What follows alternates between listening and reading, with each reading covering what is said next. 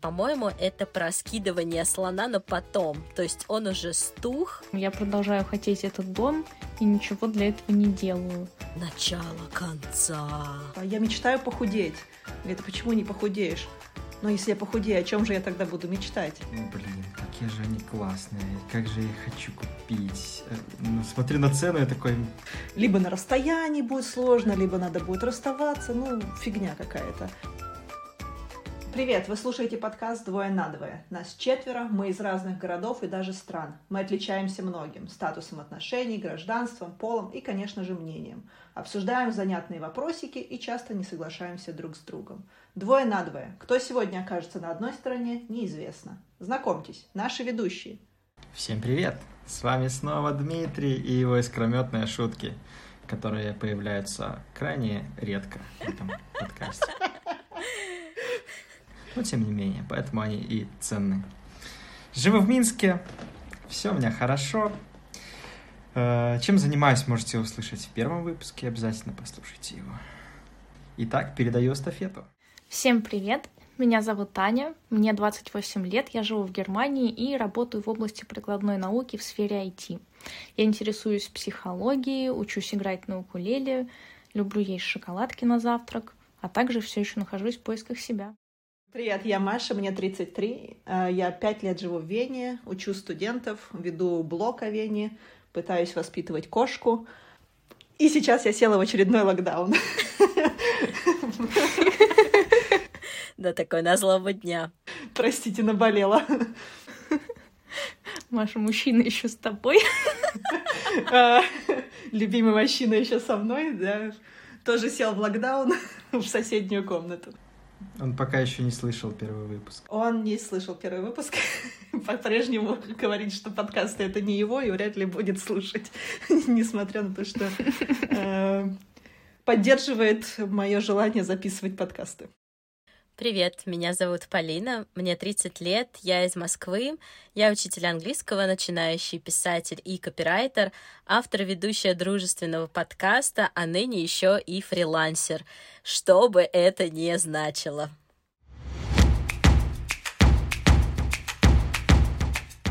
Аня. Что? Тема сегодняшнего выпуска, Аня. А, Тема сегодняшнего выпуска — синдром отложенной жизни. Что это? Как распознать? Как перестать откладывать лучшее на потом? Какие ассоциации у вас возникают, когда я говорю синдром отложенной жизни? Первое, что приходит в голову, это достаточно распространенная такая жизнь от отпуска до отпуска, которая свойственна очень многим мне кажется, офисным работникам, да и не только. Когда ты живешь и вот думаешь, вот, вот сейчас вот дотерпеть до отпуска, потом едешь на две недели в отпуск, вроде как наслаждаешься, возвращаешься и дальше следующие полгода или год ждешь, когда же наступит следующий отпуск. И как будто не разрешаешь себе не, не получать удовольствие от жизни, не радоваться, пока, пока не наступил отпуск. Все, терпишь, тянешь, страдаешь и ждешь, когда же, когда же наступит это прекрасное время, когда можно будет расслабиться и радоваться жизни. Еще, наверное, очень распространенный синдром отложенной жизни, это когда ты к чему-то стремишься и думаешь, вот когда вот это вот наступит, тогда вот я ну, заживу по-настоящему, да, там, типа, я похудею, и тогда можно будет искать, не знаю, мужа, ходить на свидание, или вот я найду работу получше, и тогда вот мне будет хорошая зарплата, я поеду в отпуск, буду путешествовать, или куплю себе то, о чем давно мечтала. Для меня синдром отложенной жизни эквивалентен лени можно не спешить, подождать, ведь скоро мне махнут флагом, как на Формуле-1, я нажму на газ, а потом страх, паника, что я могу так жить, но еще не знаю об этом. У меня такие мысли возникают. Дима, а у тебя с чем ассоциируется? Ну, у меня довольно простое объяснение есть, в принципе, и всегда, и на все. Ну что синдром отложенной жизни это когда ты такой решил, вот, хочу купить себе там машину, или там хочу купить себе новый телефон, но такой, ну и вроде бы и деньги есть, вроде бы и желание есть, но разными мыслями ты доводишь себя до того, что нет, нужно поднакопить еще, нужно э, там дождаться какого-то момента определенного, дождаться праздника вообще, хоть чего-нибудь.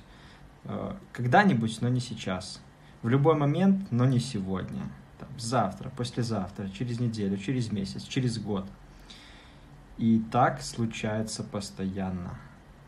Вот э, этот синдром именно так себя проявляет именно в моей жизни.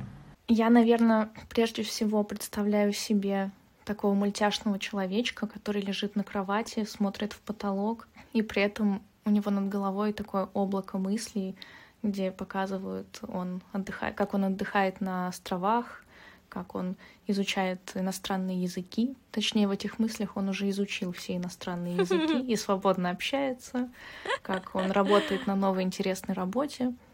Да, и при, при всем при этом он как бы продолжает лежать на кровати. Вот у меня Боже мой, это я, этот мультяшный человечек.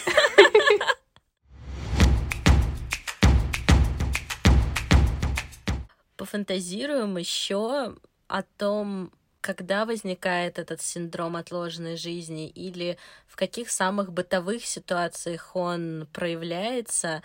Эм, вот первый пример, мне кажется, это как список дел — вот самое нужное и самое сложное и неприятное мы откладываем на потом.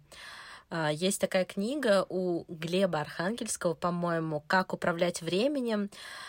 Не читала к своему стыду, а, но помню, что там предлагалось делить а, задачи на маленькие на лягушек и на большие на слонов. И он предлагал резать слона по частям и выполнять по чуть-чуть от такой большой задачи. Вот откуда у всех начальников такие метафоры, как мне кажется. И вот синдром отложенной жизни, по-моему, это про скидывание слона на потом. То есть он уже стух, покрылся плесенью, а все равно все на потом. Он уже воняет и воняет. Я, например, так данные завода по счетчикам передаю и на почту хожу за заказными письмами. Вот, например, у меня 16-го стояла напоминалка, что нужно подать данные. Сегодня, ребят, уже 22 число, и вообще еще ничего никуда не отправила. Ну вот это про счетчики, это же больше про прокрастинацию, это не про синдром отложенной жизни, это ну как бы то, что ты откладываешь просто какие-то дела, это ты не откладываешь жизнь, ты откладываешь какую-то деятельность, которую надо сделать. Это не то, что ты откладываешь что-то хорошее, что у тебя в мечтах есть. Ты же не мечтаешь о том, что ты отнесешь данные по счетчикам. Ну, конечно, может, мечтаешь, но это ну, это, мне кажется, синдром отложенной жизни больше связан вот с какой-то вот мечтой о чем-то хорошем, что вот... вот... Глобальное, да? Да, что ты как бы вот мечтаешь, не знаю, открыть кофейню, но ты откладываешь на потом, когда вот будет лучший момент для этого, да, это ты как бы ждешь этого лучшего момента, ты ждешь, ты, ты... это про страх немножко, это про вот, вот какую-то такую боязнь перемен, ты вот, вот сейчас жизнь так и идет и идет, и в твоей голове когда-нибудь наступит хороший момент, когда что-то можно поменять и достичь этой мечты, но ты от, откладываешь этот момент, ты, не, ты, ты ни, ничего не делаешь, чтобы этот момент приблизить, как бы говоря. Это вот про вот отложенную жизнь. Я поняла. Я просто думала, что, знаешь, а, вот э, с прокрастинацией все начинается, что вот появляется привычка это откладывать, и все это перерастает в такую глобальную привычку откладывать и вот эти счастливые моменты. И знаешь, для меня это как начало конца.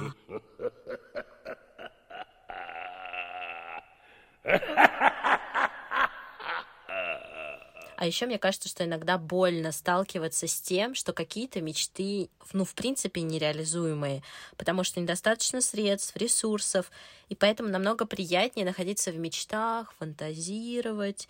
А вот если бы я был дедушкой, если бы у меня была бабушка, что это когда-то произойдет. И в мечтах это намного приятнее, чем каждый раз соприкасаться с реальностью, что там ты кусок говна, простите, но что, блин, окстись, у тебя нет этого, этого и этого, и сейчас это нереально. Я, кстати, так подумал и нашел, наверное, э, идеальную картинку для описания синдрома отложенной жизни. Вот причем э, люди постсоветского времени очень хорошо это смогут представить. А, У каждого же, наверное, у бабушки стоял такой сервант зеркальный со стеклянными дверцами, и там все эти фарфоровые чашечки, наборы посуды, какие-то огромные фужеры, стаканы, которые вот там годами просто стоят и достаются там... Никогда. В лучшем случае раз в пять лет. Никогда. То есть когда-то их купили за большие деньги, чтобы что? Чтобы пользоваться? Нет. Чтобы они стояли это ценность, это визуальная ценность, которая я хотел, я мог позволить, и смотрите, у меня это есть. Это, как, не знаю, там, серебряный доллар за стек- стеклом стоит, только в эквиваленте фужеров, там, не знаю, люстры из Чехословакии и так далее. Поэтому мне кажется, нам это дико, что этим не пользуются, а для них это, мне кажется, было про статус. У меня, смотрите, какая мысль, э, ну, вот когда я думаю про синдром отложенной жизни, э, у меня в голове возникает пример такой. Я, например, я все время хочу, ну как все время хочу, я хочу дом. Вот. Я хочу вложиться в какую-нибудь недвижимость, но при этом я думаю о том, что но вдруг я еще уеду в какой-нибудь другой город, вдруг у меня там что-нибудь изменится в жизни, и я как бы тем самым я продолжаю хотеть этот дом и ничего для этого не делаю. Вот. Или, например, ситуация, когда вот, когда человеку, э, возможно, вам тоже это свойственно, когда вам предлагают где-нибудь выступить с презентацией, вот, а вы начинаете думать, а вдруг у меня недостаточно навыков, вдруг у меня недостаточно там компетенций, знаний, и ждете как будто подходящего момента, когда э, вам будет самим казаться, что вы уже достаточно квалифицированы, что вы там достаточно осведомлены в этой теме, но по сути этот момент, он как бы не приходит. Вот эта неуверенность сохраняется. Что думаете? Это как будто немножко про перфекционизм, вот второй пример твой, да, то есть то, что стремление к какому-то идеалу, это кажется, что вот надо, надо достичь этого идеала, и только тогда я могу себе позволить может быть, если я достигну этого идеала, смогу позволить себе показать, какая я на самом деле, да? Да. Какой-то такой вот момент. Да, будто... я тоже согласна, что особенно перфекционистам, наверное, очень тяжело с, с этим синдромом бороться. Кстати, мне вот не нравится слово синдром, он как будто про болезнь. Такой синдром. Мы все больны. Звучит как что-то неизлечимое. Как ЗППП.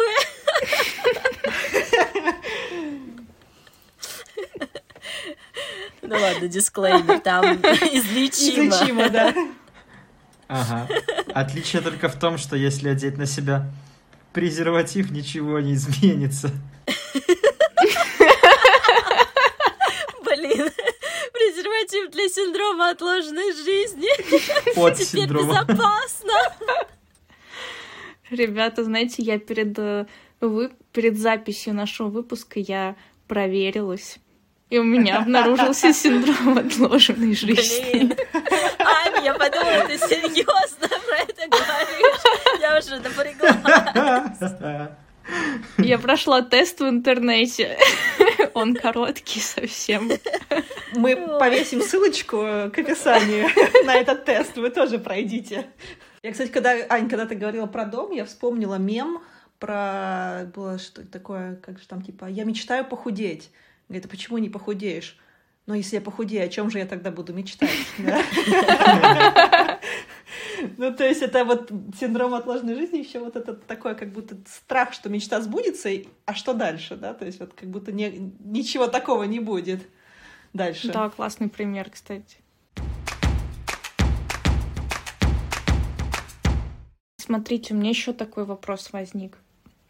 Может ли быть такое, что э, синдром отложенной жизни и то, что мы как бы откладываем, это то, что мы, может быть, на самом деле не хотим делать. Но нам это было навязано либо обществом, там, может быть, родителями, и мы как бы думаем, что да, вот это нужно сделать, но мы на самом деле это не хотим и откладываем. Как бы для галочки, да? Для общества. но не для себя в первую очередь. Вполне себе. Нет, я не, скорее не соглашусь. Ну, вот конкретно из своего опыта, мне кажется, нет. Мне кажется, это то, куда страшно идти, скорее. Позволить себе что-то. Страшно идти, потому что может быть неудача, потому что не можем прогнозировать. Может быть неудача, может быть больно, да, да. Ну то есть, э, окей, если говорить про личные примеры, да, там как бы у меня долго не было отношений, как бы когда я много переезжала, казалось, вот я здесь всего лишь на год. Типа вот, вот я перееду куда-нибудь в более стабильное место, тогда можно заводить отношения. Ну, типа, что такое год? Тут как бы все равно это потом все либо на расстоянии будет сложно, либо надо будет расставаться. Ну, фигня какая-то. И ты как бы откладываешь, но это не значит, что это, это как бы не то, чего ты не хочешь, это то, чего я хочу, но как бы туда страшно. И ты как бы на, находишь себе причины, почему ты как бы откладываешь это. Потому что ты здесь только на год, ты здесь временно, потому что не знаю, вообще куча дел, куча работы, надо PhD закончить, надо еще попутешествовать, э, как-то неудобно куда-то встраивать в график, вообще времени нет. Ты нашел себе кучу причин, просто потому что... да, да, график не... Ты нашел себе кучу причин, почему ты это сейчас не хочешь, не хочешь или не можешь сделать. Ты как бы поверил, сам, сама веришь, что я не могу это сделать, у меня нет времени на это. Там, или как бы это сейчас не, неудобно, не вписывается в мою жизнь, вообще никак нет. А во многом это может быть просто от страха, потому что не хочется, чтобы было больно, хочется, чтобы успех был, удача. Не хочется, знаешь, чтобы как бы ты вроде как что-то сделал, а ничего не получилось. Ну, то есть не хочется, чтобы мечта разрушилась, скажем так, да. то есть может, это может быть что-то, что ты откладываешь действительно, что тебе не надо, да. То есть, может быть, не всем надо не знаю, стать большим начальником или там открыть собственный бизнес. Ты вроде как думаешь, не, вот я хочу открыть собственный бизнес, там откладываешь это на потом, но на самом деле ты не хочешь. А какие-то вещи ты откладываешь, вот как, как я откладывала, потому что страшно. Как бы, ты, может быть, не признаешься себе в этом, но это страшно. Страх боли, страх э, неудачи, страх... Э, Интересный experience, вот что Маша рассказала, как вот в ее жизни э, это проявилось? Вот у вас есть по своему опыту, можете найти вот прям момент, когда вы тоже себе вот, ну или сейчас вы понимаете, э, взглянув на свое прошлое, что да, вот в этот момент я там предпочитала, предпочитала откладывать, но потом что-то. Да, у меня прямо сейчас такая ситуация. О, расскажи. Я вам больше скажу. Ну, то есть, э, такое у меня есть маленькое желание купить себе одни очень классные кроссовки. Вот. И я все на них смотрю, смотрю, облизываюсь. Так думаю, боже мой. Ну, их просто в нашей стране э, купить невозможно, нужно заказывать. И я такой уже который месяц, наверное, смотрю и думаю, блин, какие же они классные, как же я их хочу купить. Э, ну, смотрю на цену и такой, а есть дела поважнее. А есть на самом деле то, куда я потрачу деньги с большей пользой, чем эти кроссовки. А уже зима, а можно дождаться лета. И вот это вот постоянное откладывание, ну, просто на примере даже покупки э, чего-то ценного для тебя, то, что принесет тебе много радости и от чего ты будешь кайфовать, э, вот это вот откладывание, оно, конечно, немножко м- расстраивает. Даже в том плане, когда э, ты об этом думаешь, потом такой, ну, типа, отложу, отложу. И каждый раз, когда ты к этому возвращаешься, ты понимаешь, что до сих пор у тебя этого нет. Хотя ты уже столько как бы времени э, об этом думаешь, мечтаешь, хочешь, но по-прежнему нет. И нужно э, сделать над собой, наверное, какое-то прям усилие, чтобы в один момент просто взять и, ну, все, куплю и все. Идите все нафиг остальные проблемы. Ну, точнее, остальные растраты и вот это вот все. Аня, у тебя интересно. Вот у меня тоже как у Дим похоже. Я сейчас расскажу чуть попозже. Я постоянно откладываю отпуск. Трудоголики. По не совсем понятной мне причине, да. Да, то есть э, мне все время кажется, что ну вот я закончу проект, и тогда я смогу отдохнуть. Но я заканчиваю проект, и у меня появляется следующий проект. И все время остается какое-то чувство незавершенности, все время остается какое-то какая-то неуверенность, а имею ли я право сейчас отдыхать.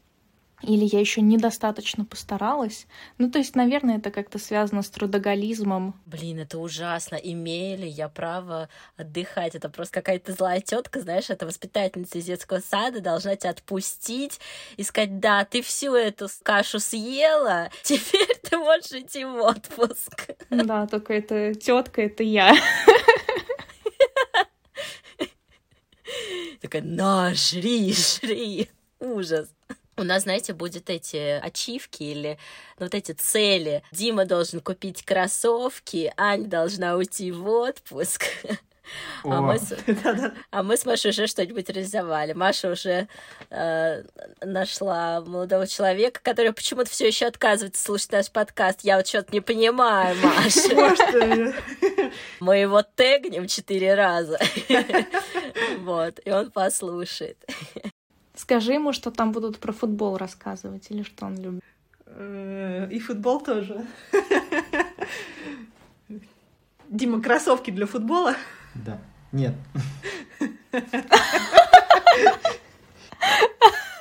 В сервант поставить их за стекло и любоваться. Да-да-да.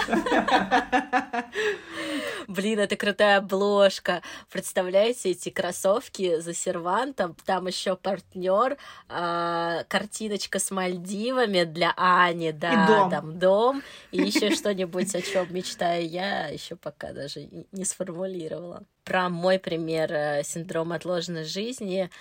Вот плыть по течению — это тоже отложенная жизнь или нет? Потому что я всегда откладывала какие-то большие финансовые решения на потом.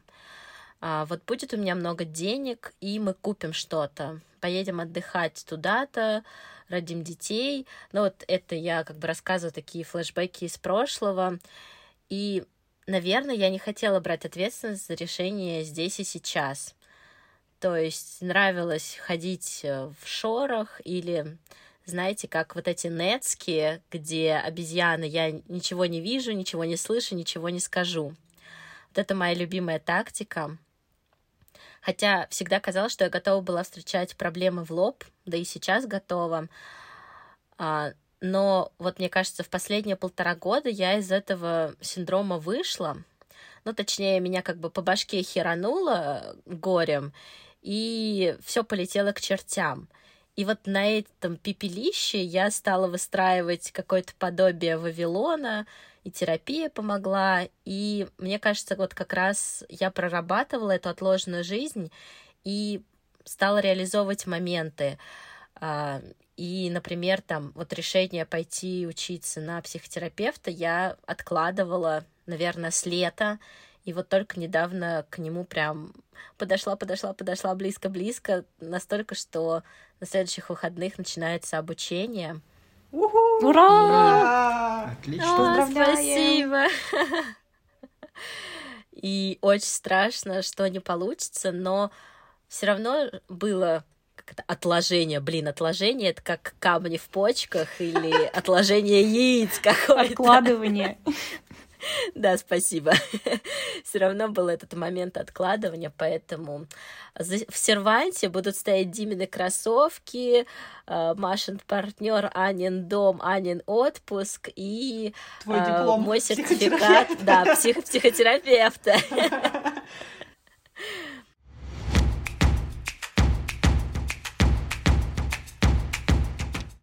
Итак, кто же больше подвержен синдрому, мужчины или женщины?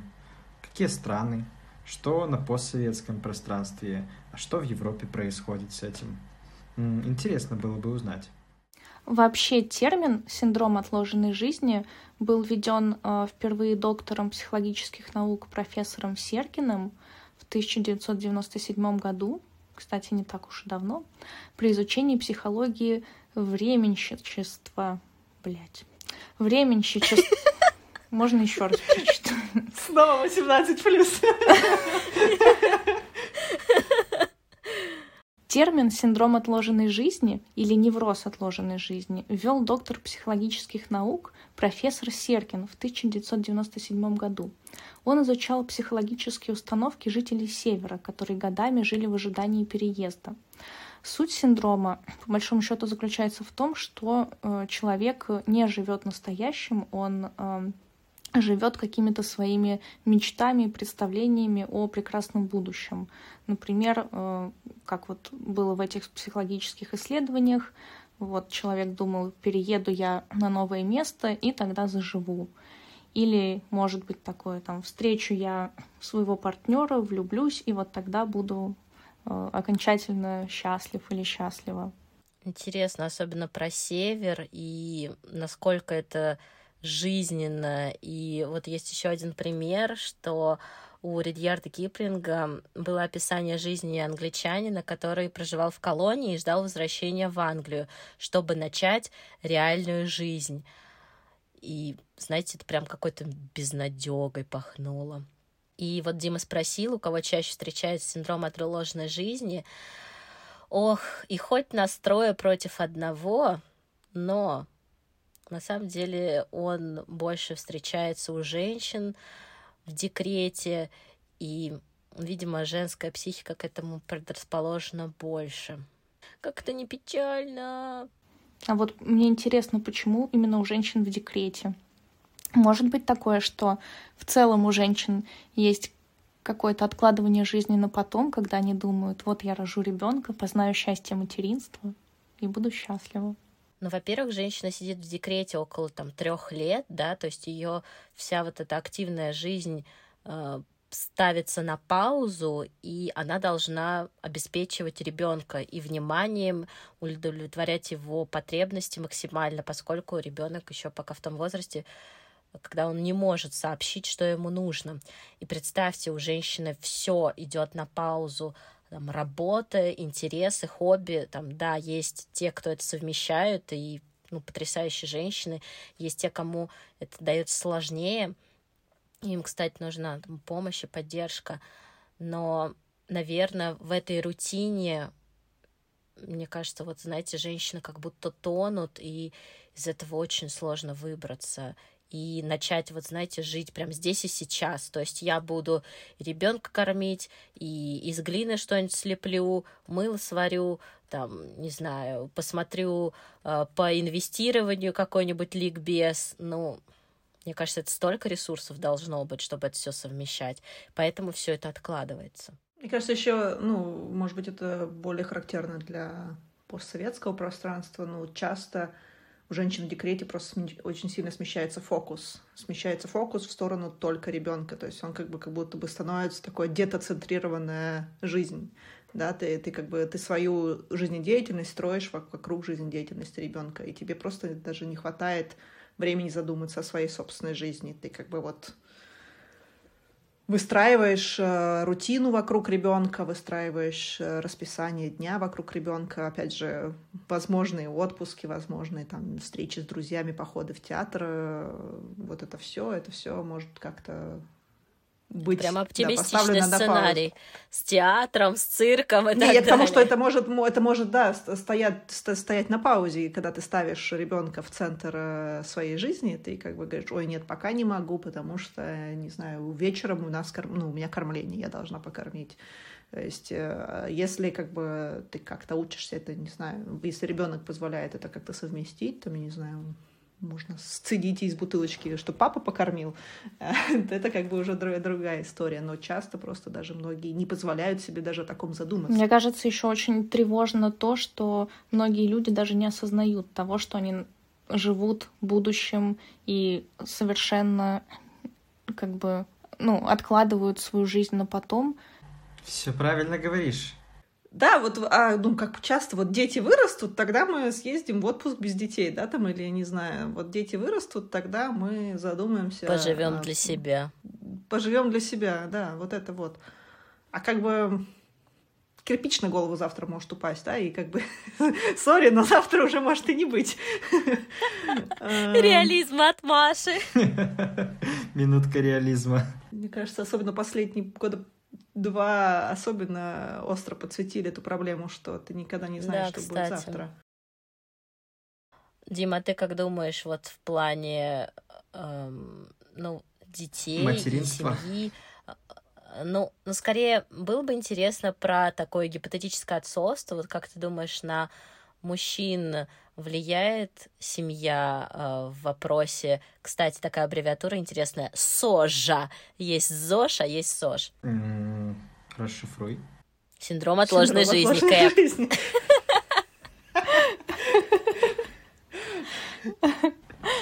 Здравствуйте. О чем мы? э, Сожа. Я думал четыре буквы, как думаешь, что? Что-то еще А, Нет, нет, нет, добавилось? СОЖ. Ну, что я могу сказать по этому поводу? В любом случае, в семье, когда рождается ребенок, весь фокус смещается на него. А, В том, ну, в особенности матери, но и отца в том числе. То есть, и часто бывают такие ситуации, ну, я наблюдал, допустим, у своих знакомых, что э, мужчины довольно тяжело проживают этот период, потому что того внимания от своей второй половинки он уже не получает, вот, э, не высыпается, ну, разделяет все эти тяготы э, бытия, как в армии, только вот дома. Если там ты разделяешь... Можно немного сексизма. Что? Мне кажется, мо- можно минуту сексизма. Вот, но есть такие не очень благоприятные примеры, где просто ну, мужчина забивает хуй и типа и идет там пить с друзьями, кутить или еще что-то. Ну, то есть, ну, блин, ребят, ну мы живем, хотел сказать, мы живем в России. Ну, мы, конечно, живем в разных странах, но а, даже если мы возьмем фильмы, мне кажется, это очень распространенно. Может быть, мужчина более стойкий к тому, чтобы не откладывать на потом. Тусы не откладывать. Смотрели, может, выступление э, Вани Усовича? Э, у него очень был интересный монолог по этому поводу. Ну, э, говорил, вот э, все сокрушаются, что молодые мамочки, они там по сто раз фоткают своих детей, как они с детьми, как там то, как там все. Говорит, да если бы из меня вышло что-то, что нельзя потом вытереть бумажкой, да я бы просто сошел с ума. Типа, смотрите, а- оно ходит. Смотрите, в шапочке. Да я по 600 фоток делал каждый день. Вот из этой оперы. В общем, да, я смотрела и слушала какие-то видео для женщин специальные. Там э, все как один говорят, что когда рождается ребенок, то, дескать, нельзя деприоритизировать э, своего мужчину. Он все равно должен быть самым важным человеком э, для тебя. И как бы э, Потому что если мужчину отставить на второй план и полностью сфокусироваться на ребенке, то это может негативно сказаться на ваших отношениях семейных. Вот так. Там еще матка не учили дышать. Я бы промотала этот момент. Нерелевантно Самый было. интересный. Дисклеймер. э, Самый главный человек в вашей жизни — это вы сами. Да. Ребенок хочет есть, так пусть поест. Блин, Сам себе приготовить. просто у нас минус 200 подписчиков. Минус миллион сразу. Останутся самые стойкие. Ой, Дим, я до сих пор не отошла от твоей той шутки про чемодан, типа, неси его сама. Это не шутка. Это правда. Да, мы поняли, мы поняли, что наш чемодан ты не понесешь, мы не рассчитываем. Да, так что пакуйте вещи с э, пониманием С того, умом. да, что его вы можете понести сами. Сможете унести, наверное, так будет правильно.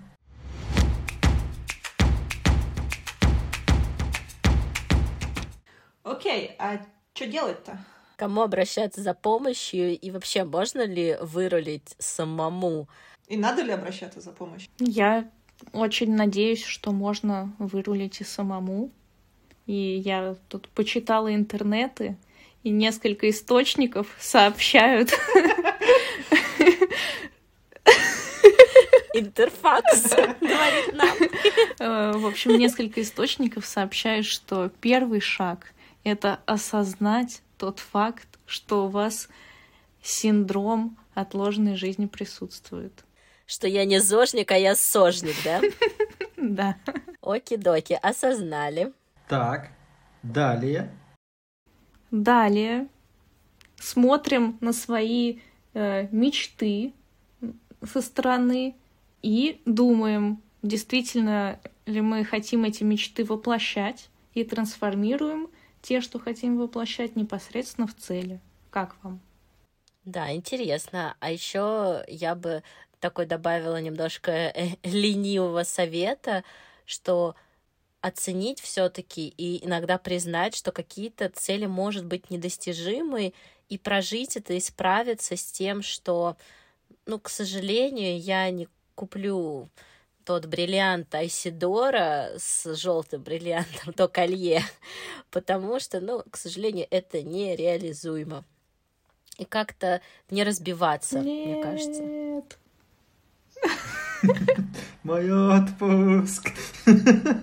Слушай, ну мне кажется, здесь как бы ну, очень сильно зависит от конкретной ситуации, да, то есть э, какие-то штуки можно, мне кажется, легко, ну, относительно легко разрулить сам, самим, да, как те же кроссовки, Дима, решись и купи кроссовки. А, а какие-то штуки, мне кажется, это сигнал о чем-то, о каких-то но, кстати, мне кажется, это не вопрос про ну, решись. сколько можно уже? Давай, Дим. Как бы если, если ты действительно, да, ну, то есть, если ты действительно хочешь кроссовки, то... Нет, ребят, ну это шейминг. Но дело не в том, что, что Дима не хочет кроссовки, он хочет, но мне кажется, вот, ну, я просто, у меня тоже возникает, я бы хотела на стороне друга, э, который бы скажет, да, все ок, да, ты круто, смотри, как ты пахал, смотри, как ты вот работал, и вообще, и осень, и говно, и 2021 год, но ведь надо же себя чем-то порадовать. И тебе станет легче это приобретать, чем вот это вот, ну ты чё, рохли, что ли? Ты чё, себе кроссовки не можешь купить? Вот поэтому ты идешь учиться на психотерапевта, а мы так любители. Да проблема же не в этом. Проблема же не в этом. Ну, я к тому, что часто, да, часто синдром отложенной жизни может быть каким-то сигналом о том, что есть какие-то более глубинные штуки, с которыми надо бы разобраться. Может быть, проблемы с самооценкой, да, или какие-то, если там вот похудею, и тогда можно будет пойти на свидание, когда вот я влезу вот в это платье. Это как бы уже сигнальчик о РПП, как бы начинающимся или, ну, возможным. То есть это могут такие э, откладывания, они могут сигнализировать о чем-то более глубоком, о том, что разрулить, может быть, самостоятельно не всегда возможно. И тогда... А может это просто такая вещь, наверное. что вы хотите пострадать? Такие, о, да я бы, да то бы, но я не могу. Вот это вот, знаете, такое, ну, ну я не, не смогу. Будет, как это сделать? О, боже мой, как же мне плохо. Я никогда не смогу этого добиться.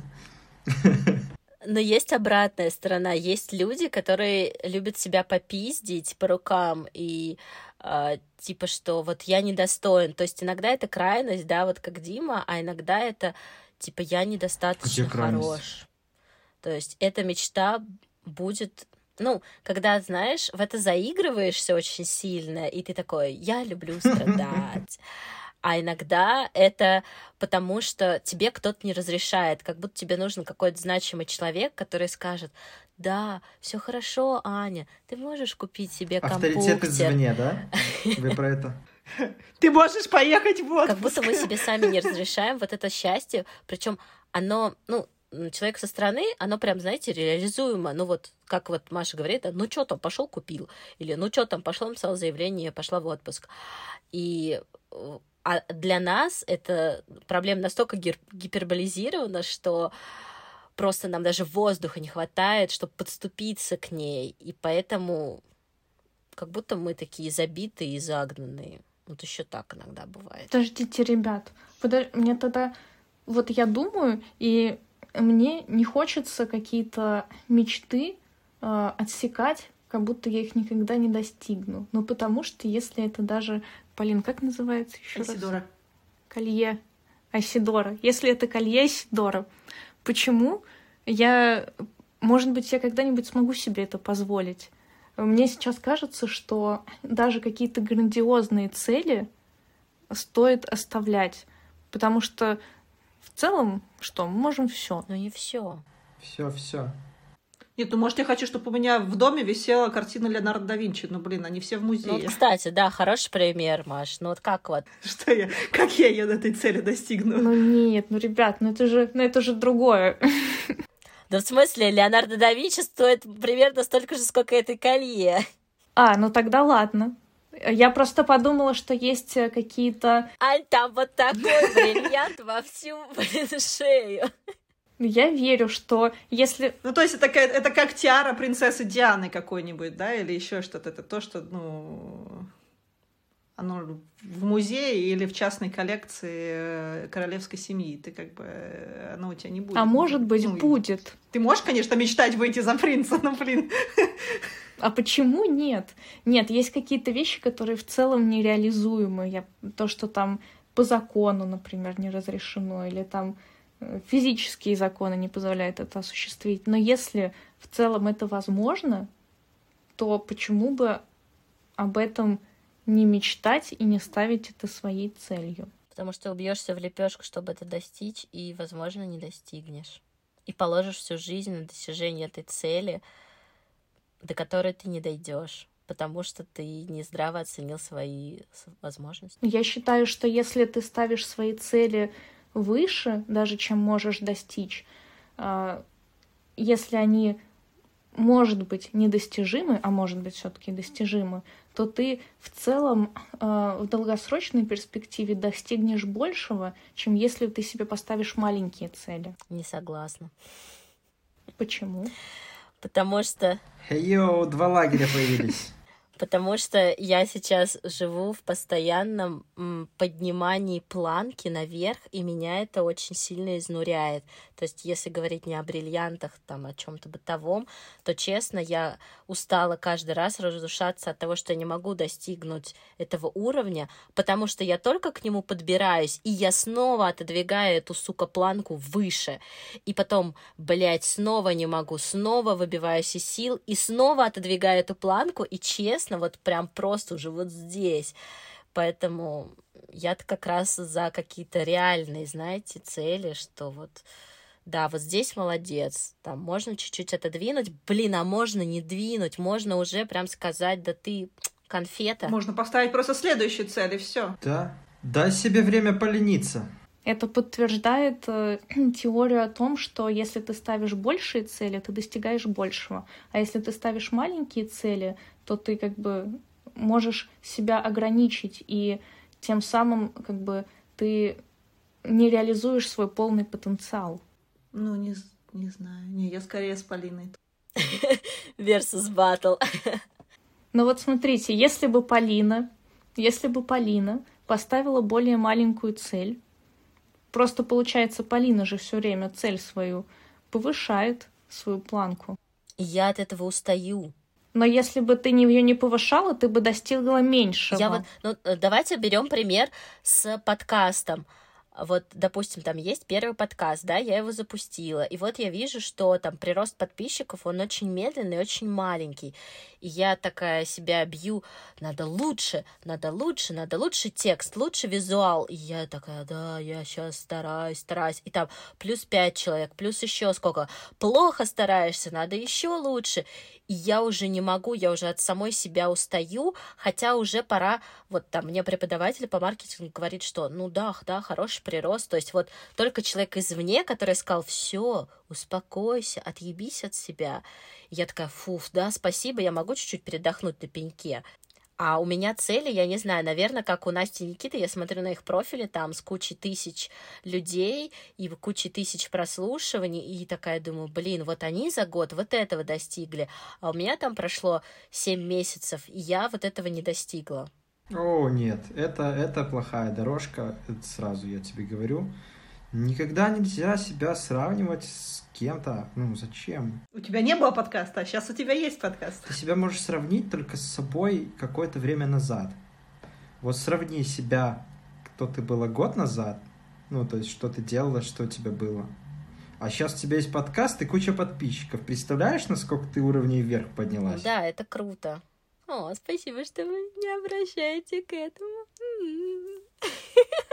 Ну, это, это наверное, единственное, э, как сказать, безопасная оценка себя, э, которая помогает тебе осознать свою ценность, которая помогает тебе поддерживать себя самого изнутри. Такая трезвая и спокойная, конечно, и не разрушающая. Конечно. Но я еще этого дзена не достигла. Но я понимаю, о чем говорит Аня, что вот если брать там, не знаю, пример из русской литературы, вот там есть Обломов, который лежал, ничего не делал, вот он стагнировал. И, наверное, вот то, что предлагает Аня ставить более грандиозную цель, наверное, для апатичных людей это какой-то толчок не фаянсовый, а извне. Я, кстати, недавно участвовала в обсуждении Обломова, и Обломов крутой чувак. У него свой дом, у него слуга, он лежит на диване, кайфует, ему приносят да? еду, и у него все зашибись, come on! Он не стагнирует, он наслаждается жизнью. Все зависит от точки наблюдения, то есть для какого-то стороннего наблюдателя – может казаться, что о, там все Ну, плохо. Ольгу Ильинскую он же не закадрил. Ну, не закадрил. А это ли мерило успеха?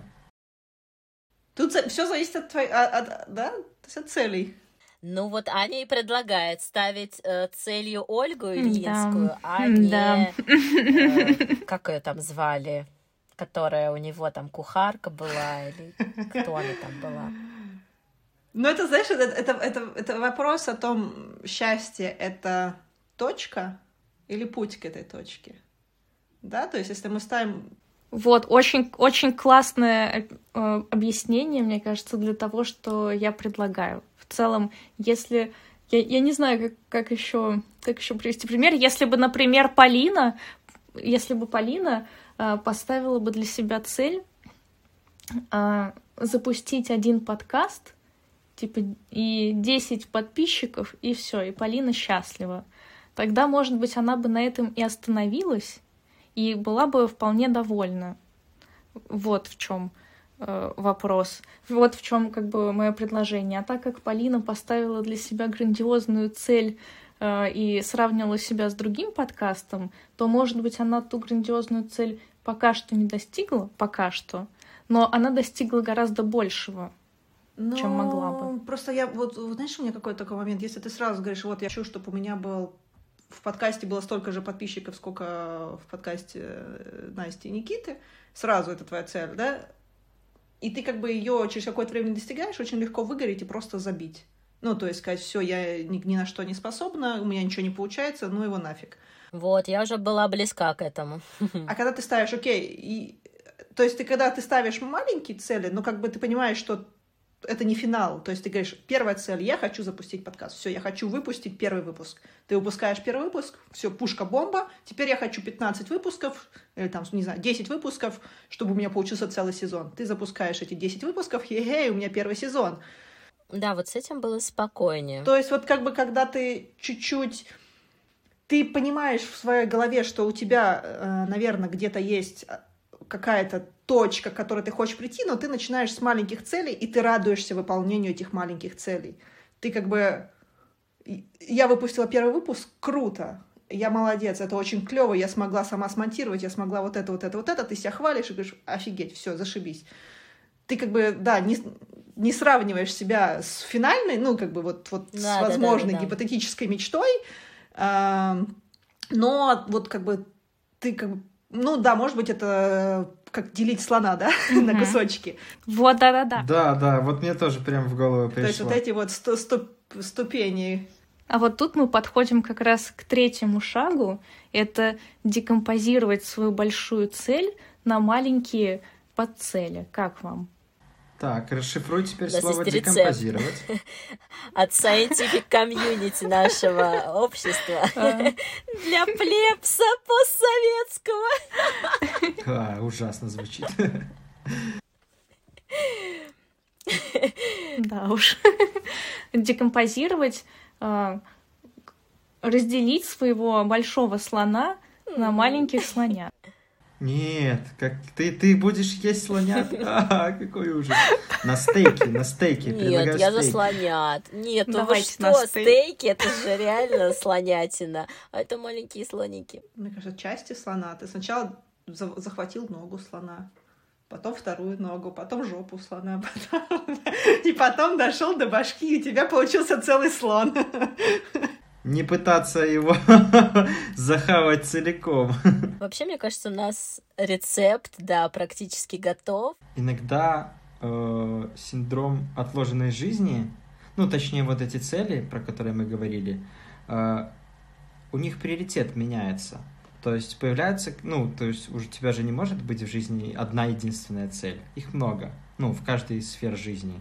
И э, бывает, что цели, со, ну, они же со временем меняются, что-то становится важнее, что-то отходит на задний план. Вот. И э, от появления новых целей может, ну, точнее, от появления новых каких-то потребностей, целей, там, всего остального, э, может меняться приоритет. Но расстройство от того, что у тебя этого еще нет, все так же остается. Ну, то есть может что-то появиться более важное, допустим, хочу себе кроссовки, а также хочу машину. И вот на, на что я буду собирать, на кроссовки или на машину? Отложу очередной э, кусочек денег на машину или все же куплю себе эти кроссовки? Я за кроссовки. Или доделаю ремонт? Да, да, да. Ну, то есть э, цели меняются. И это нормально, вот. Э, и просто иногда нужно принять, что то, что ты хочешь, оно не настолько важное, как все остальное, что ты еще хочешь. Да, мне кажется, у нас получились отличные советы про разделить слона, не остаться в жопе слона, декомпозировать его. Правильно, Аня, я сказала? Да. А, и обращать внимание, как Дима сказал, на то, как наши цели со временем меняются. И если нам когда-то хотелось тамагочи, как у всех, а потом тетрис, а потом уже и кроссовки, и машину, то это нормально перестать мечтать о тамагочи. Ох, мне прям что-то захотелось тамагочи. Полина, ни в чем себе не отказывай. Хорошо. Он же там все время срет. И будет по ночам. У меня даже собака меня по ночам не будет, чтобы посрать. У тебя уже есть да. один такой. И он не будет, он не пикает. Это пи-пи-пи-пи-пи. И, кстати, он же подыхает очень быстро. Там что-то типа не покормил, не посрал, не убрал, и он там, по-моему, в говне сдох. Я сейчас еще на секундочку подумала, что ты продолжаешь говорить про собаку. Я тоже. Блин, ребят, ну не до такой же степени. Он подыхает в говне. Кажется, пора вызывать службу защиты животных. Ой, да, я, кстати, знаю, как у вас там в Германии все строго и в Австрии. Э, я бы хотел такой маленький э, интерактивчик провести. То есть те, кто нас слушает, э, напишите, пожалуйста, в комментариях, какие у вас долгосрочные цели вот. И э, самую главную цель, по которой вы можете определить, что у вас проявляется синдром отложенной жизни. Было бы очень интересно почитать. И ставьте эмодзи слона рядышком. В комментарии. Куда ставить-то? Куда ставить? Сейчас все будет. Мы заведем Инстаграм и добавим ссылку Ура! в описании к выпуску, поэтому подписывайтесь. Ну все, пока. До побачення. Чус, баба. Чао.